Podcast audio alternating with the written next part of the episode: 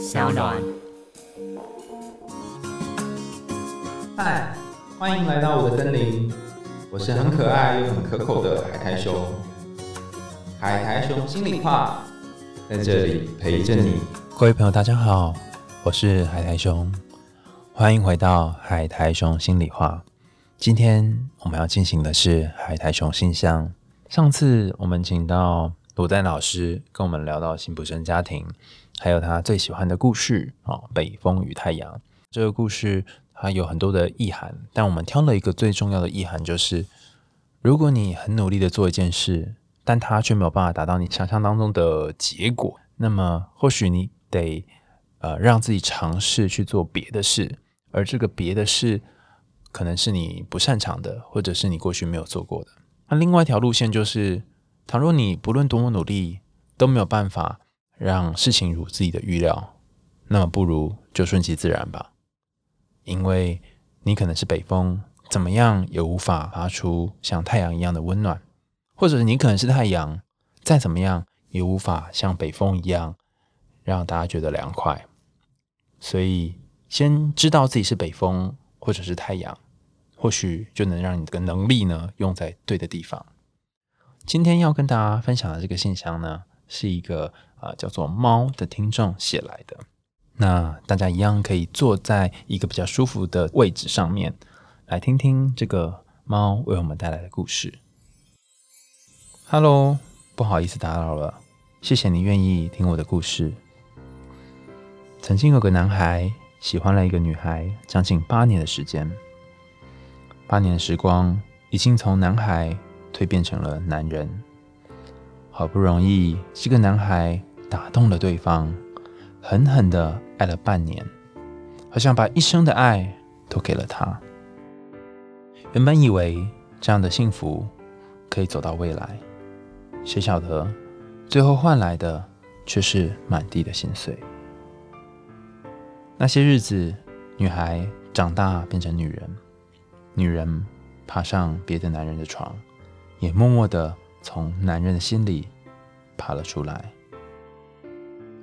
之所以会用这样的用字，是因为“劈腿”两个字已不足以形容这个女人带给这个男人的伤害。经历过痛不欲生的事情之后，男人也试着谈了一场恋爱，不过双方都是忙碌的远距离，因此忙碌的生活告一段落的时候，爱情也画下了句点。如今，这个男人对爱情已经没有当初那样的热情，但他却还是想去相信爱情。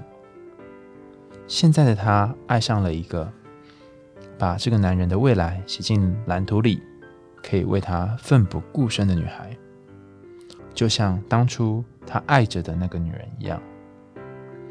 那天，女孩答应了，事后却也发现。男人心里有一个永远都过不去的门槛。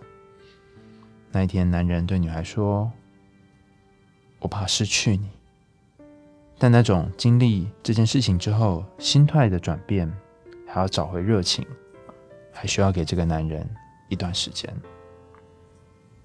他问了女孩：“你愿意陪着我吗？我可能需要时间慢慢来。”女孩当然一口就答应了他。答应后，却在心里问自己：“我的等待可以坚持多久？也许有一天，我会厌恶这种不断等待的日子。”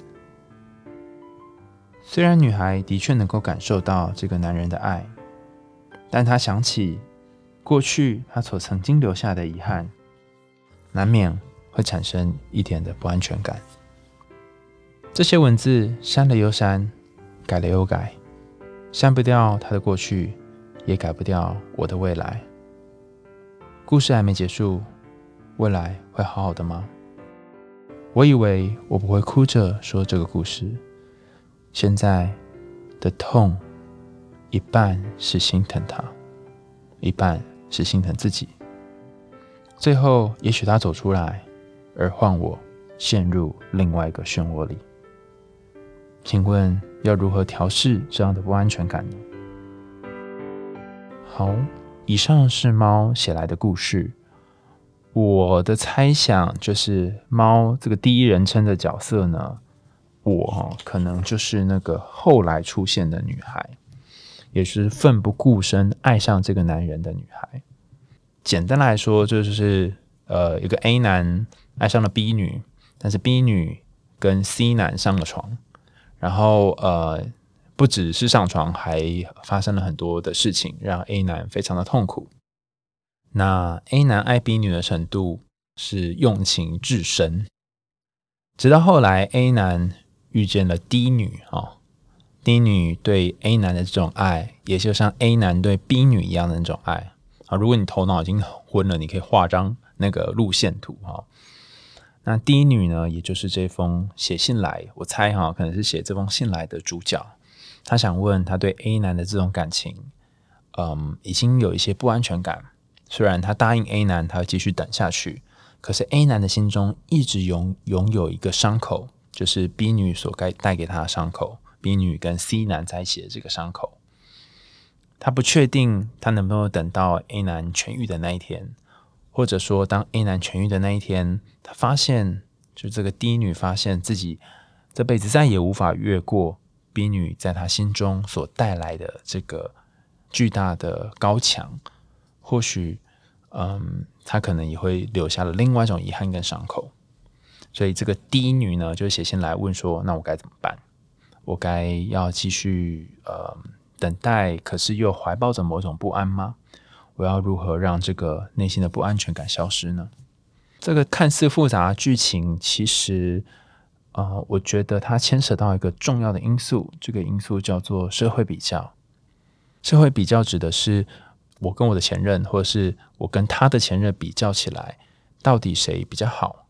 我有没有比他的前任好，或是他有没有比我的前任好？在许多感情当中，我们都会面临这种比较，就是到底谁是比较适合彼此的人？我能不能够赢过他过往的那个恋爱经验，或是他能不能赢过我某个曾经恋爱过的对象？我们不自觉的会拿前任和现任做个比较。可是这个比较其实是不太合理的。我讲一个不合理的原因哈，比方说他可能五年前跟某个女孩在一起，那时候的他是五年前的他，跟现在的他已经不一样了。尽管他就是这五年以来都在想的那个女孩，可是或许是五年前的他和五年前的那个女孩的相遇是一个天作之合的相遇，但过了五年之后，那个女孩可能不会适合现在的他。这第一个理由，好，就是那个时间点已经不对了。第二个理由是来自于时间的想象，不仅时间点不对，这个想象本身也可能会有误差。想象一下哦，不论是隔了五年、十年，甚至十五年，一个男孩心中还放着某个女孩的时候，这个女孩她已经过了一段很长的岁月了，也长成另外一种样子了，他心中放的。会不会并不是真正的那个女孩的样子，而是经过岁月洗练，然后又摘下一些加油添醋之后的样子呢？会不会这个男孩心中的这个形象已经是太过完美雕琢后的结果呢？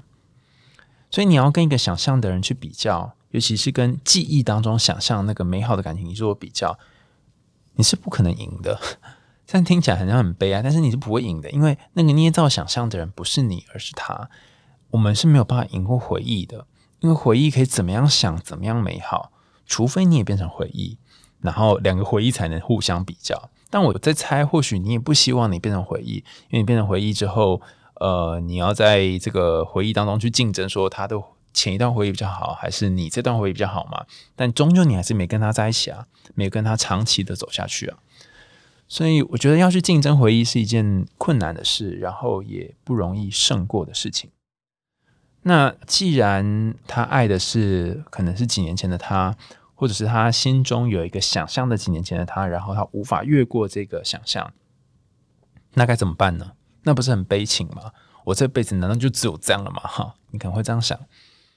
呃，我是觉得没有那么悲哀的原因，是因为我们可以回到《北风与太阳》的这个故事。我一开始还想说，哎，为什么我会特别选你的？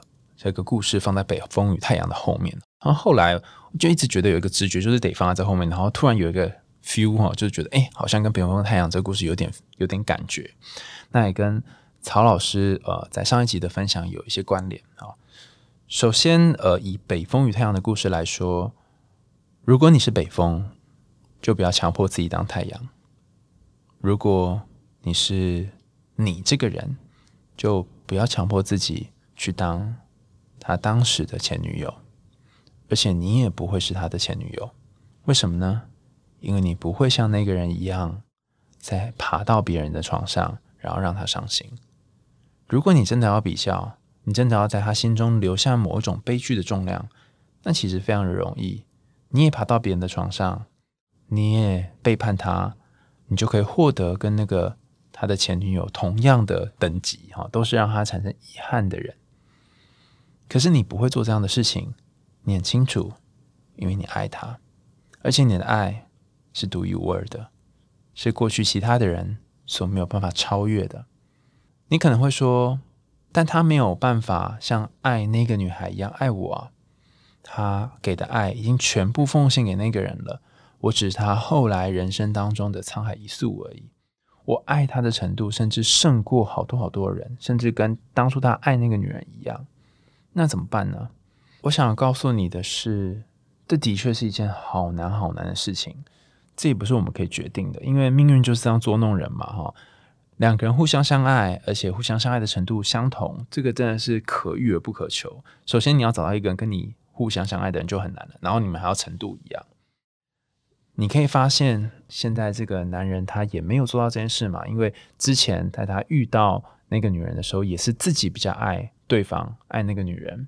那现在你遇到他，还是你比较爱他？好像我们总会有一个谁比较爱谁这种情况。